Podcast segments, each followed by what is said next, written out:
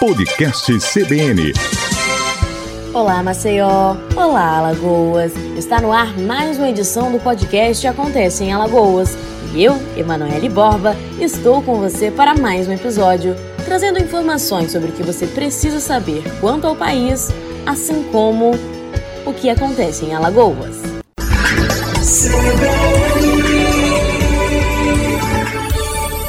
Após reunião entre o presidente do Senado, Davi Alcolumbre, e os líderes partidários da casa, foram definidos os cinco itens de pauta de votação do Senado para esta quarta-feira. A sessão deve começar às quatro da tarde e um dos itens é o projeto de lei complementar de autoria do senador Isalci Lucas, do PSDB do Distrito Federal, que proíbe o contingenciamento dos recursos do Fundo Nacional de Desenvolvimento Científico e Tecnológico. Esse fundo tem mais de 6 bilhões autorizados pelo orçamento, mas atualmente 5 bilhões não podem ser aplicados em ciência e tecnologia porque estão bloqueados o Fundo Nacional tem sido nos últimos anos uma das principais fontes de recursos orçamentários e financeiros para o apoio à infraestrutura científica e tecnológica das instituições públicas, como as universidades e institutos de pesquisa. É também apoio para a inovação tecnológica nas empresas com recursos não reembolsáveis.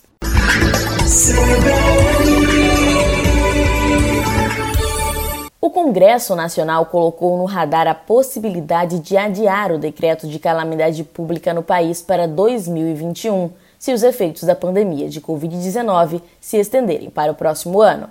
A prorrogação daria aval para o governo Jair Bolsonaro gastar mais no próximo ano com a justificativa de combater as consequências econômicas dessa doença. O decreto em vigor fixou a calamidade até 31 de dezembro deste ano. Desta forma, o governo não precisará cumprir a chamada regra de ouro, que proíbe o país de se endividar para pagar despesas correntes, nem faz bloqueio do orçamento para atingir a chamada meta fiscal, atualmente um limite para o rombo nas contas públicas.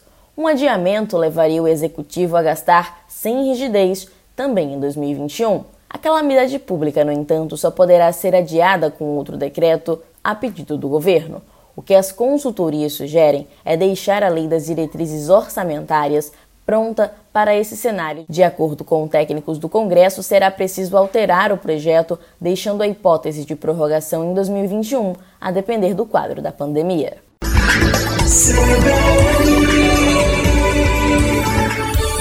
A Secretaria de Estado da Saúde entrega nesta quarta-feira a reforma da Maternidade Imaculada Conceição no município de Marechal Deodoro. O governador Renan Filho, o secretário da Saúde Alexandre Aires e o prefeito Cláudio Filho inauguram a obra que recebeu investimento de 970 mil do governo do estado. A ordem de serviço para a reestruturação da casa maternal foi autorizada em 15 de novembro do ano passado.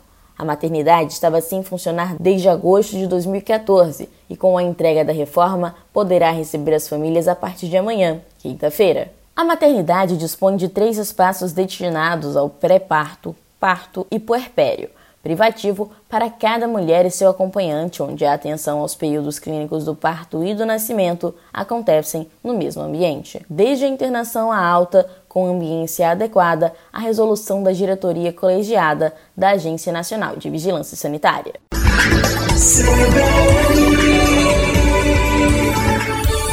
As vendas de veículos novos recuaram 15,16% em Alagoas, levando em consideração o mesmo período de 2019.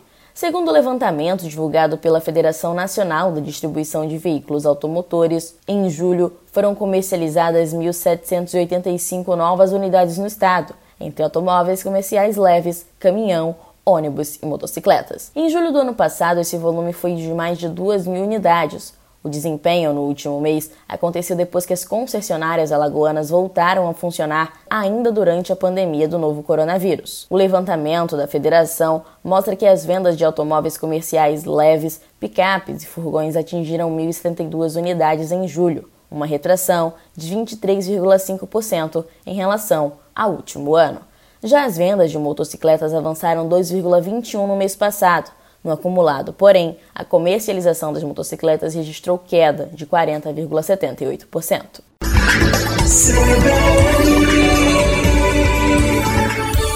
A decisão do Campeonato Alagoano de 2020 será a quinta final seguida entre CRB e CSA. Somando a finalíssima de 2013, as equipes vão se enfrentar pela sexta vez em finais do estadual na década. A história dos clássicos é longa e nesta quarta-feira, CSA e CRB escrevem mais um capítulo em decisões. O jogo está marcado para as nove da noite no estádio Rei Pelé. Em razão da pandemia do novo coronavírus e atendendo ao protocolo sanitário, a partida acontece com portões fechados, sem a presença da torcida. Após o fim do campeonato estadual, os times passam a focar no desempenho dentro do Campeonato Brasileiro da Série B, que já começa neste sábado para os dois clubes alagoanos.